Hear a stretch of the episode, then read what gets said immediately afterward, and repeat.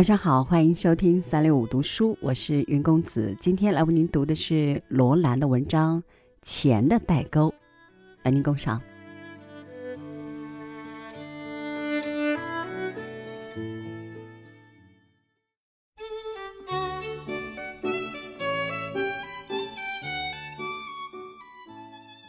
如果你问年轻一代和上一代的生活态度有什么最大的不同，我会回答你说：年轻一代相信开源，上一代的相信节流。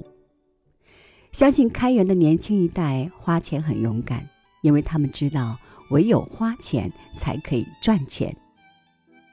年长的一代花钱很小心，因为他们总记得一粥一饭。当思来处不易，半丝半缕，恒念物力维艰。年轻一代把买东西的包装纸、塑料袋立刻扔掉，免得给蟑螂、老鼠做窝。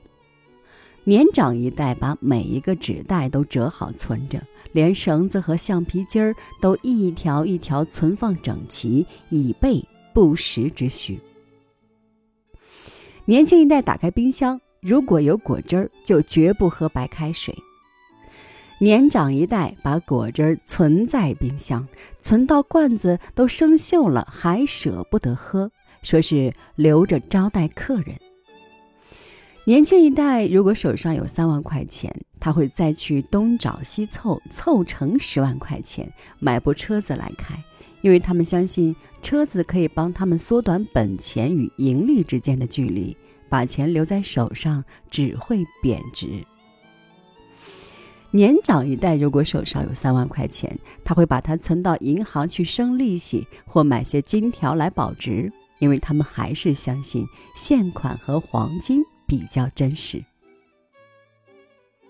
年轻一代把买来的东西立刻用掉，因为他们相信以后还会有更好的产品应市。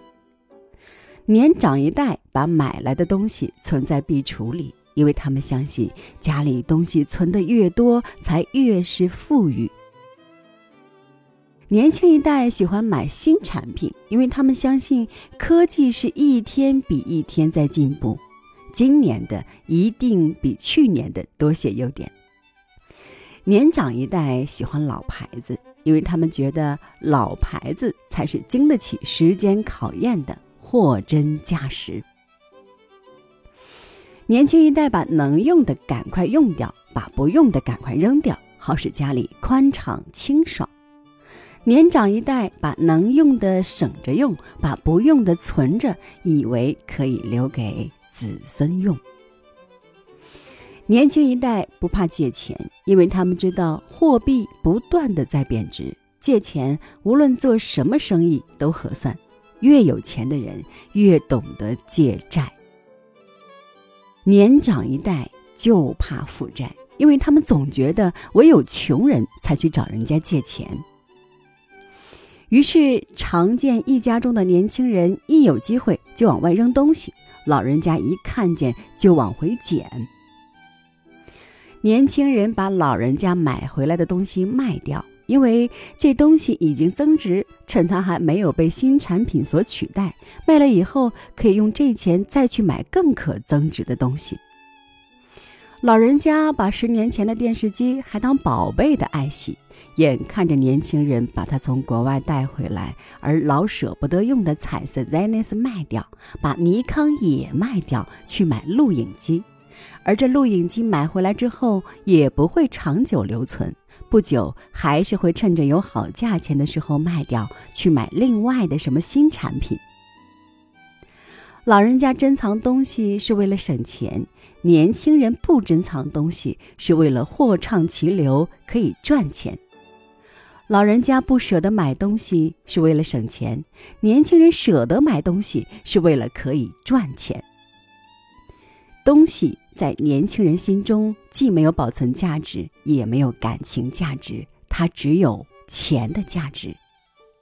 东西在老人家心中，既有保存价值，也有感情价值。他们不大想把有感情的东西拿去换钱。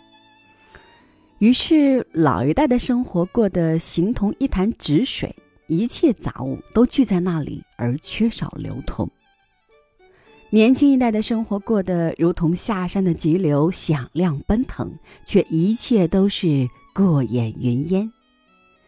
有时候我会发现，年轻人为了太会运用金钱，而需要更多的金钱去运用，总免不了要向上一代商量借贷，又因为他们太会借贷，而总是背着一大堆债务和利息，不断的要四下张罗嘎头寸，好到处。去偿还。老一代一万块钱可以用两个月，如有急需，银行总还有点存款，手上的金镯子也可以换钱，家里有的是日积月累存下来的肥皂、牙膏、洗洁剂、被套与床单，还有世代相传的丸散、膏丹等等成药来为自己保健。使那些如同热锅蚂蚁般不断的用钱买东西，再不断的把东西变钱，不断的借钱，又不断的赚钱还债的子孙们觉得奇怪：怎么人的生活可以那样的简单